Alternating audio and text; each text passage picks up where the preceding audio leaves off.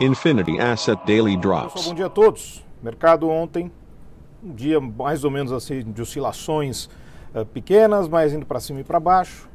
Mas aqui se resolvendo com uma coisa relativamente simples. Não saiu, não, o Bovespa não fechou no positivo, a bol- o dólar não fechou no negativo, mas houve uma pequena melhora com a declaração de líder de que a taxação de lucros e dividendos poderia ir para 15% ao invés de 20%. E é o que estamos citando já há algum tempo. Temos que tomar cuidado com todos os eventos co- correlacionados à reforma tributária, porque ela está no seu primeiro estágio, ou seja, não foi nem discutida direito no Congresso, já, está, já tem analistas fazendo todas as, as previsões do quanto isso pode impactar nos investimentos, quando nós não sabemos nem sequer qual vai ser a proposta final. E chamando a atenção disso é exatamente o ponto mais importante, mais ou menos como aconteceu com a proposta de Biden nos Estados Unidos em relação à questão de infraestrutura. Houve toda uma primeira reação, se imaginando que fosse passar por conta da Blue Wave no Congresso americano, e não foi bem isso.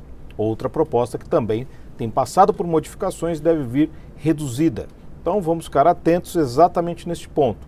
Não há nada de concreto por enquanto correlacionado à reforma tributária. A reforma, basicamente, ela é muito ruim, precisa de principalmente de avanços importantes em relação à desburocratização da coleta de impostos, mas isso é outro assunto. Para hoje, os mercados ficam atentos ao ADP Employment nos Estados Unidos, aqui no Brasil também a PNAD, criação de postos de trabalho, desemprego.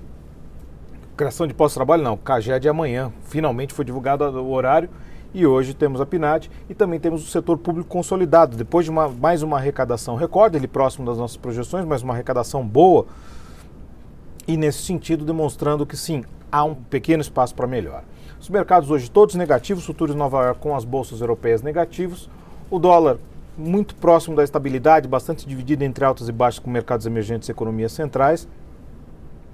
E neste momento, entre as commodities, nós temos as commodities metálicas sem rumo concreto, com queda no minério de ferro, mas o petróleo sobe por conta de queda dos estoques nos Estados Unidos.